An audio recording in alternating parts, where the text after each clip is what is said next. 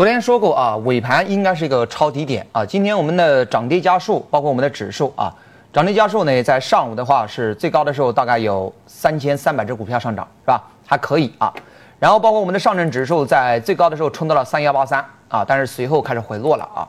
呃，冲高回落很正常啊，这个写在剧本上是吧？昨天发哥也给大家讲过啊，破位啊，昨天是个破位啊，破位之后呢，又有套牢盘了。啊，你今天你去往上冲，肯定有人选择了兑现，是不是啊？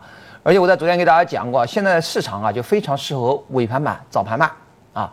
你昨天尾盘买，今天早盘冲高走人，那今天尾盘可不可以买啊？如果说，如果说今天就是下午啊，在这个地方收了一个倒垂线啊，就是说，假如说收盘哈，收盘还是在平盘附近啊，然后冲高回落，我觉得尾盘还可以继续干啊，因为这里面。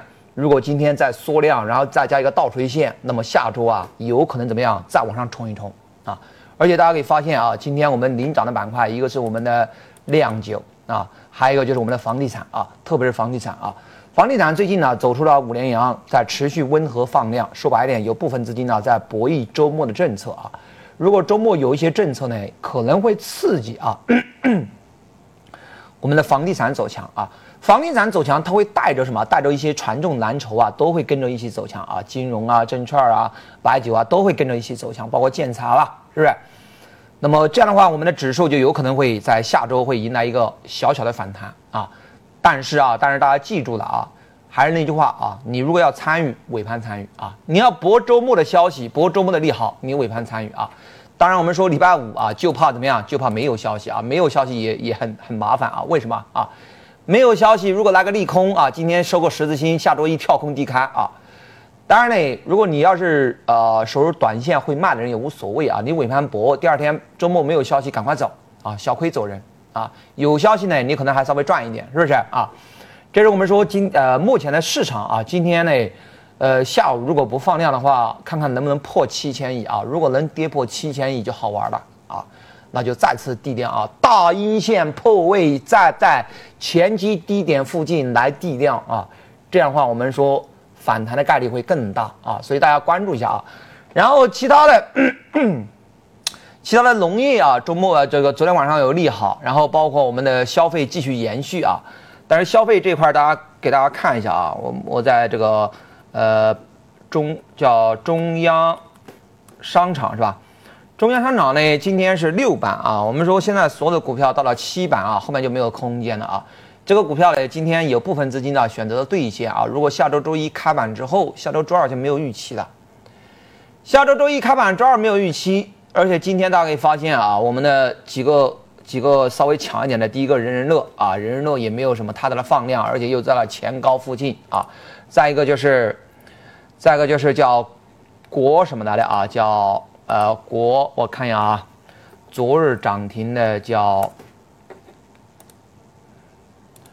国光连锁啊，国光连锁也是一样啊，也是怎么样，也是这个没有放出它的量，而且今天顶了一字啊，像这种一字都走不远啊，所以我们说啊，其实消费的预期不不是很强啊，当然我们说今天这个房地产好像有点起来了是吧？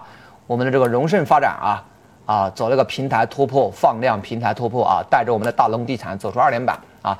但是房地产这块呢，我刚才讲到了啊，它比较吃这个消息啊。周末没消息，估计又凉凉；周末有消息啊，看看消息的力度怎么样，可能会冲一冲啊。